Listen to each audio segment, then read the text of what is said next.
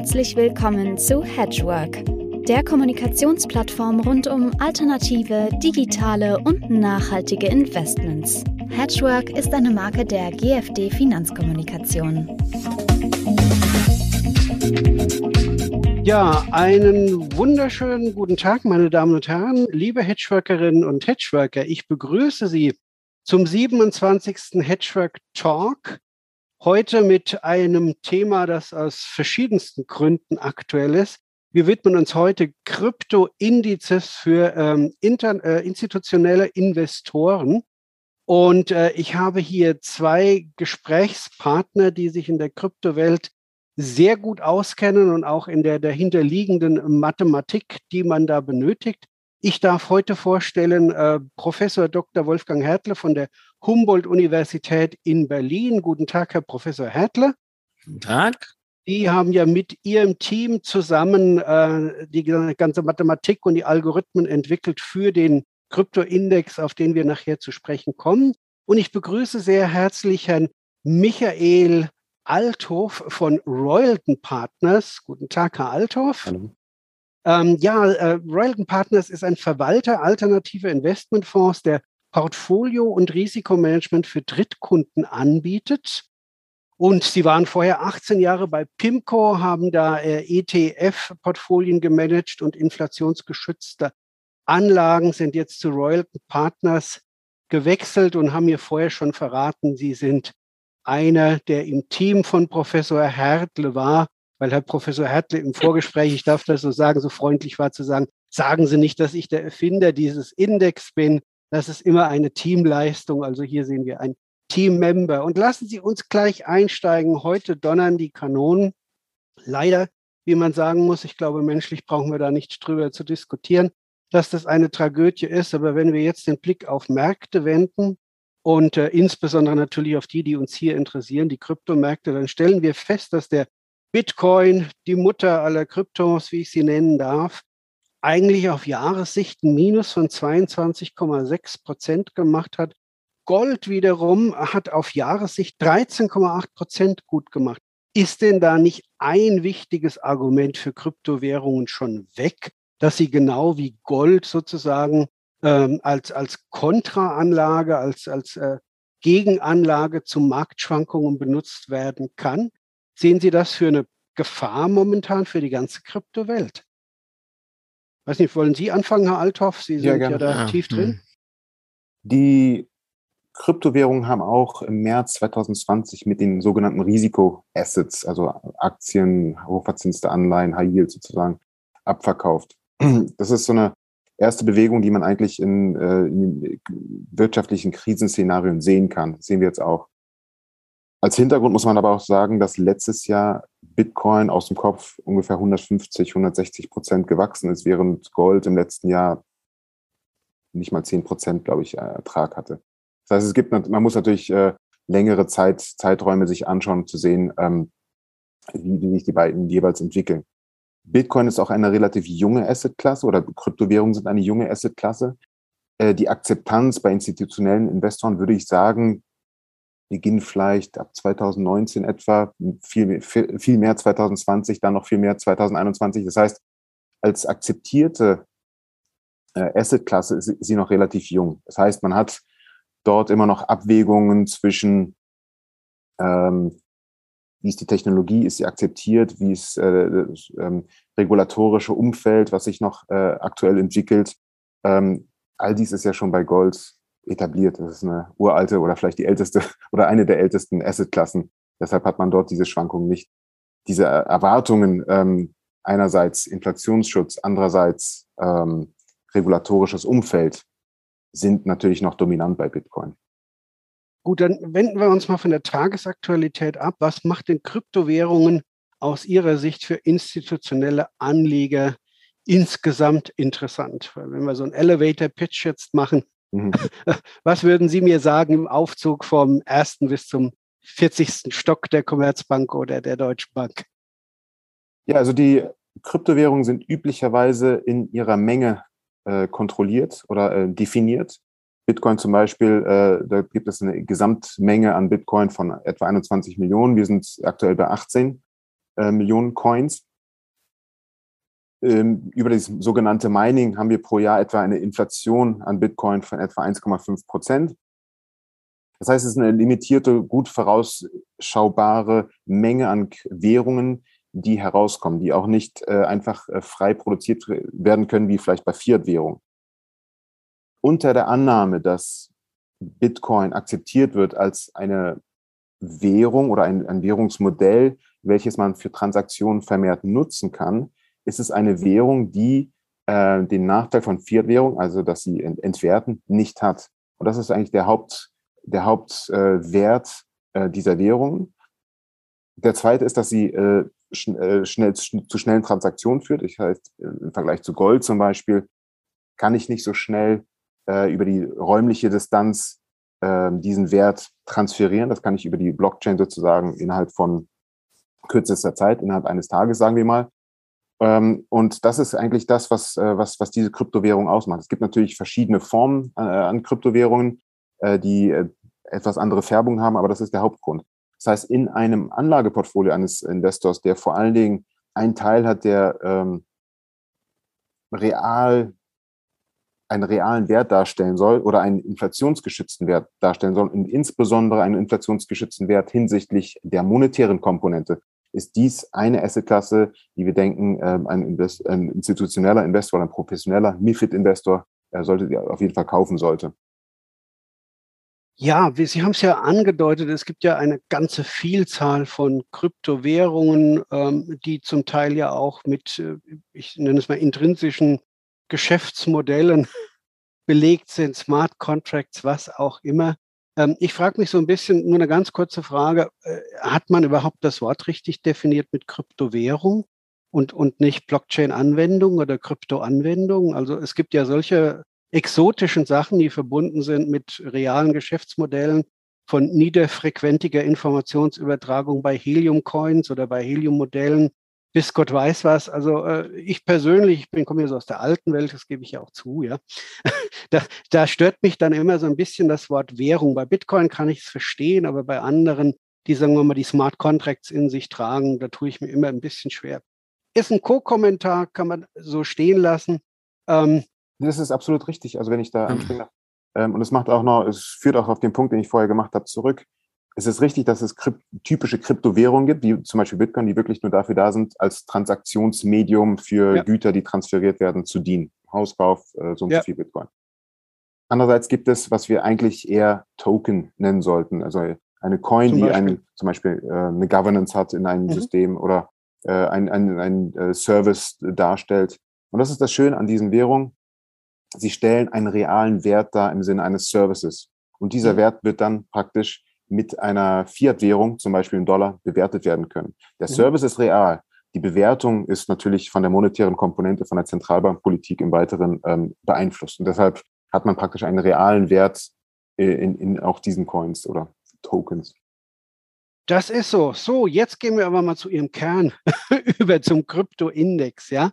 Sie sagen, die Welt braucht einen Kryptoindex, damit gerade institutionelle Investoren eine verlässliche Benchmark haben. Warum? Ja. Soll ich was dazu sagen? gerne. ja. Ähm, zunächst einmal muss man mal auf die äh, Konstruktion der Kryptowährungen im Anführungszeichen äh, zurückgreifen. Ich würde sie eher als Digital Assets bezeichnen. Es sind nicht unbedingt Währungen, es sind wirklich Investment äh, Elemente oder Tokens, wie Herr äh, Althoff äh, gesagt hat. Und sie sind für verschiedene Zwecke verwendbar. Wir haben ja jetzt gerade so einen NFT-Hype auch gesehen, der anhält, zumindest im Kunstmarkt. Dafür arbeitet auch unser Blockchain Research Center hier in Berlin, was wir zusammen mit der Uni Zürich haben, und der äh, Society for Business and Intelligence in äh, Bukarest. Ähm, an einem ArtNet DAI nennt sich der Digital Art Index. Also das, diese gesamte, das gesamte Paket der Digital Assets muss man sehen und darunter fallen eben auch das, was wir immer äh, gehört haben, die digitalen Währungen. Bitcoin war eben der Anfang und dann haben wir die anderen Währungen natürlich auch gesehen, aber wir haben eine Explosion von möglichen Tokens, Währungen gesehen. Eine der erfolgreichsten, die ich vielleicht hier nennen kann, neben Ethereum und Bitcoin, ist Algorand, ein MIT ähm, Brainchild, ähm, welches äh, jetzt auch sogenannte Algorand Center for Excellences ähm, äh, kreiert, äh, wo sich eine multiple Anzahl von digital verarbeitbaren ähm, Leistungen über die Bewertungen, die Herr Althoff geschickt hat, äh, ge, ge, beschrieben hat, ähm, äh, leisten lassen und abwickeln lassen. Aber man muss insgesamt die Kryptowelt und die ähm, ähm, Bewertung äh, der Krypto so sehen wie das Fahrrad hier hinter mir. Ja? Das Fahrrad hier hinter mir wird ein halbes Jahr lang nicht benutzt. Deswegen setzt man es auf den Kopf. Man hält das sozusagen im Portfolio. Wenn ich es umgekehrt hinsetzen würde, auf die Reifen würde ich die Luft verlieren in den Reifen. Und es ist die Frage der Länge des Investments und der Frage ist, in welches Produkt wir investieren. Und da kommt eben die Frage, auf die Sie hinweisen, ähm, nämlich ein Index. Und wir haben äh, seit äh, unserer Kooperation mit der Singapore Management Universität äh, seit ungefähr ähm, sieben bis acht Jahren äh, intensiven Kontakt äh, äh, gepflegt über die äh, Chancen äh, der äh, Cryptocurrency-Stabilität im Sinne von Algorithmen, im Sinne von Volatilität, im Sinne von äh, Bewertung durch äh, Fiat Money ähm, ähm, Zentralbanken. Und sind zu dem Schluss gekommen, wir müssen einen sehr qualitativ an den Gesamtmarkt angepassten Index ähm, entwickeln. Und dazu verwenden wir besondere statistische Techniken. Die nennen sich Archaicus Information Criterion, um das kurz zu sagen. Und das ist eingeflossen in den KRIX, den wir seit äh, Jahren hier betreiben und der ähm, schließlich zur Partnerschaft mit Royalton Partners der Humboldt-Universität meines Teams und der Humboldt-Universität geführt hat. Ja, und das Ganze heißt ja jetzt Royalton Cricks Index. Und äh, ich darf sagen, Sie haben ja eigentlich auch schon so eine Art Ritterschlag erfahren, ja. Und äh, der kam mit, äh, mit dem Economic Bulletin der Europäischen Zentralbank, denn äh, die haben sich im Mai 2019 auf ihren Index äh, bezogen. War das der Durchbruch in, in der Akzeptanz für Ihren Index? Sind ab da die äh, Interessenten gekommen, haben gesagt, das scheint was Vernünftiges zu sein. Daran wollen wir uns benchmarken? Das ähm, kann ich wirklich nicht sagen. Ich weiß nicht, welchen ähm, Medieneffekt ähm, das im, äh, in der Landschaft hatte. Aber ich nehme schon an, dass äh, die Begeisterung meiner Studentinnen und Studenten für diese neue Art von Digital Asset Klasse, neue Art von Investment ähm, dazu geführt hat, äh, die, das Wissen über ähm, Crypto Digital Assets ähm, weiterzutreiben. Sie sollten dazu vielleicht ähm, auch als Hintergrund ähm, auch wissen, dass meine Studenten immer zur EZB jedes Jahr gehen im Rahmen meiner Vorlesung Statistik of Financial Markets, um dort äh, auch die Kontakte zu pflegen oder auch auf dem äh, entsprechenden Traderfloor von verschiedenen äh, Main Players in Frankfurt ähm, zu verstehen, wie funktioniert eigentlich äh, Finance? Ist es sozusagen nur äh, stochastisch getrieben? Ist es äh, utility-driven? Ist es rein ergebnisorientiert äh, ähm, äh, getrieben. Das heißt also, wichtig ist, dass wir eine Zusammenarbeit haben zwischen, um es englisch zu sagen, Academics and Business, ja. Und das ist genau passiert bei diesem, was Sie Ritterschlag nennen. Und äh, Herr Althoff steht ja für das Business hier wahrscheinlich, gehe ich mal davon aus. Ja, äh, Herr Althoff, wie, wie funktioniert der in der Praxis und ähm, was für Resonanz haben Sie? Und, und machen Sie da eventuell Produkte drauf und wenn ja, mit wem? Genau. Also der, im Endeffekt ähm, können wir uns da angleichen an dem, was Herr Professor Herle gesagt hat. Wir nehmen ein Universum an Kryptowährungen. Hier haben wir Luca Prime als Data Provider. Das ist äh, eine Firma, die sammelt Daten, ähm, ist, ist von der SEC reguliert und ähm, hat etwa 1000, wie nennt es mal allgemein, äh, Digital Assets, äh, die ähm, kryptowährungsnah sind oder Token sind. Aus denen haben wir diejenigen herausgewählt, die nicht, äh, auf Englisch sagt man gepackt sind, nicht gelinkt sind zum Beispiel an, an den US-Dollar, an äh, Hauspreise, an S&P 500, auch dafür gibt es Token, sondern pure sozusagen äh, Kryptoassets. So, und aus diesen, ähm, aus diesen konstruieren wir dann einen Index, den nennen wir den Total Market Index. Und der hat äh, eine bestimmte Verteilung der, der Erträge über ein halbes Jahr, über ein Vierteljahr, je nachdem. Diese Verteilung der Erträge versuchen wir mit so wenig wie möglich und so liquide wie möglichen äh, Kryptowährungen oder Tokens abzubilden. Und dafür, da kommt dann dieses archaike Informationskriterium zu. Wir versuchen diese beiden Verteilungen so gut wie möglich abzubilden. Und wir haben den Index ähm, mit viel Arbeit über ja, das letzte halbe Jahr so stabilisiert, dass wirklich eine Dynamik da ist, die neue, hochkommende, wichtige Coins mit aufnimmt, algorithmisch oder quantitativ.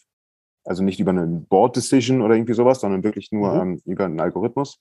Auf der anderen Seite aber nicht jeden kleinen Trend mitnimmt. Also wenn jetzt irgendwie, man nennt sie Meme-Coins, Dogecoin zum Beispiel, die jetzt irgendwie gehypt werden, weil Elon Musk einen Tweet geschickt hat, äh, da würden die nicht aufkommen, sondern es muss wirklich eine signifikante Währung sein, die für Transaktionen genutzt wird und äh, signifikante Bedeutung für, den, für die Beschreibung der Returns des. Und das macht es einfach ähm, so interessant für einen institutionellen Investor. Wenn jemand diese Asset-Klasse kaufen möchte, dann möchte er nicht nur eine Kryptowährung kaufen. Was passiert, wenn jemand, äh, wenn es ein Problem gibt mit Ethereum oder sonst was? Ähm, sondern er möchte den Gesamtmarkt haben und dieser Index muss dynamisch sein. Der muss diese, diese unglaublich schnelle Entwicklung gut abbilden können, aber nicht zu schnell, nicht zu reaktiv sein, sodass man äh, die Liquiditätskosten minimiert in dem Portfolio. Das ist die Idee dahinter. Mhm. Ähm, kann man schon was zu möglichen Produkten sagen? Weil irgendeiner will ja sicherlich das Beta kaufen am, am Kryptomarkt. Absolut. Beta ist genau das richtige äh, Wort. Wir werden äh, natürlich äh, daran äh, weiterarbeiten, ein entsprechendes ähm, Produkt an den Markt zu bringen, sofern wir können, welches den, äh, diesen Index, den Kriegsindex passiv abbildet. Und dann drumherum äh, wird es dann fortlaufend äh, Produkte geben, die äh, eventuell dagegen ähm, aktiv gemanagt sind oder auch ähm, aus die Technologie, die wir dort installieren, äh, nutzen kann für verschiedene andere Produkte. Aber das ist praktisch unser erstes Produkt, äh, welches wir etablieren wollen. Wir arbeiten hier sehr eng mit den Regulatoren, also BaFin zum Beispiel auf der Luxemburger Seite, CSSF zusammen, um wirklich ein Produkt zu machen, was von allen ähm, proaktiv von allen durchkontrolliert ist, reguliert ist, äh, abgesegnet ist, sodass ein MIFID, sozusagen MIFID-professioneller Investor das ähm, ähm, kaufen kann. Er weiß, dass das Beta selber volatil sein kann. Wir haben es heute gesehen. Äh, Bitcoin kann auch mal stark abverkaufen. Klar. Ähm, aber ähm, von, der, von der Konstruktion her ähm, ist es absolut äh, ein, ein, ein, ein Produkt, das ein professioneller Investor kaufen wollen würde. Also wir werden Zeuge, wie ein Markt erwachsen wird und auch Ihr Produkt wird dazu beitragen und äh, Ihre ganzen Überlegungen zu der Thematik, äh, Herr Professor Hertler, Herr Althoff. Äh, ich bedanke mich schon mal ganz herzlich für das Gespräch. Ich denke mal, spätestens in einem Jahr sollten wir uns mal wieder zusammentun und einen Gerne. Talk machen und einfach mal reflektieren, wie erwachsen ist der Markt geworden, was für Insights haben wir in diesen zwölf Monaten dann bekommen. Ich drücke Ihnen auf jeden Fall die Daumen und es wird sehr spannend werden. Bis demnächst. Vielen Dank. Vielen Dank.